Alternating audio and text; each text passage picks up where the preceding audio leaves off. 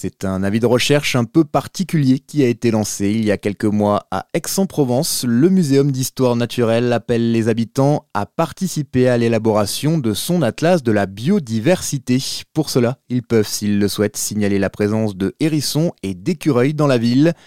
Un atlas de la biodiversité, c'est en quelque sorte un inventaire des espèces présentes dans la ville. C'est en fait un outil qui sert aux communes, aux intercommunalités ou aux métropoles pour euh, mieux connaître le patrimoine euh, naturel d'une ville ou d'un site, pour ressortir des enjeux de biodiversité, donc par exemple un site important qu'il faudrait conserver ou une espèce euh, à enjeu de conservation qui serait présente euh, à un endroit, par exemple, et qu'on n'était euh, pas au courant euh, avant du coup de faire des inventaires, faire l'étude du territoire, et aussi faire de la médiation autour de la biodiversité, donc auprès du grand public, mais aussi des agents qui font la ville et des élus. Vous venez d'entendre Chloé Duc. Elle est chargée de mission au sein du Muséum d'histoire naturelle d'Aix-en-Provence. Elle a été spécialement recrutée il y a quelques mois pour piloter ce projet.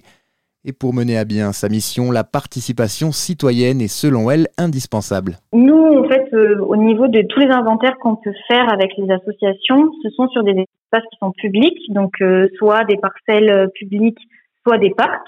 Mais la ville, elle n'est pas constituée uniquement de milieux publics. En fait, il y a tout un aspect privé, donc notamment le réseau de jardins qui est euh, extrêmement important pour la biodiversité et bah, la ville elle a pas euh, on peut pas légiférer en fait sur ces endroits-là c'est pourquoi c'est si important en fait de faire de la médiation auprès du grand public pour qu'ils puissent adopter des pratiques qui favorisent euh, la biodiversité dans leur espace privatif. Ce projet est mené sur deux ans et en plus de faire appel aux habitants, de nombreuses associations sont également sollicitées comme la LPO mais aussi des scientifiques pour analyser les données récoltées.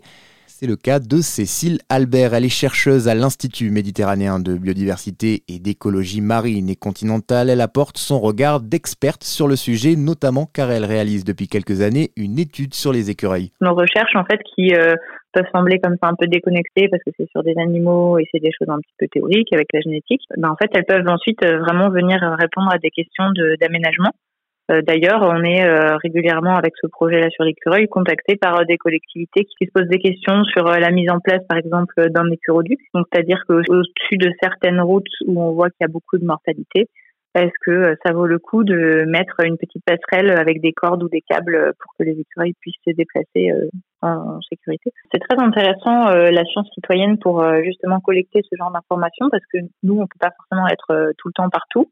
mais du coup, quand bah, les, les personnes qui euh, ont un jardin ou se promènent à tel ou tel endroit euh, nous donnent des indications de ce qu'ils ont observé ça fait comme si nous, on avait euh, beaucoup plus d'yeux et qu'on était capable de se déplacer dans beaucoup plus d'endroits. Des projets et des aboutissements concrets, cela donne donc du sens pour les citoyens et c'est sans doute pour cette raison que ce genre d'action se multiplie à travers le territoire. Il y a notamment le Muséum national d'histoire naturelle à Paris qui a un certain nombre de projets en cours. Je travaille aussi avec eux parce qu'ils travaillent d'ailleurs aussi sur l'écureuil. Mais euh, ils travaillent aussi sur euh, les chauves-souris, ils travaillent sur les escargots, ils travaillent sur les papillons sur plein de choses différentes. Mais voilà, il y a, pas mal de euh, projets euh, qui euh, reposent sur les sciences citoyennes et notamment sur les observations, parce que on peut ben, observer les choses qu'on a vues chez soi ou dans le parc à côté, et puis du coup le communiquer, voir qui d'autre a observé des choses à d'autres endroits et tout. Donc c'est assez intéressant. Signe que le projet intéresse à Aix-en-Provence, ce sont déjà 35 hérissons et une douzaine d'écureuils qui ont été signalés auprès du Muséum d'histoire naturelle.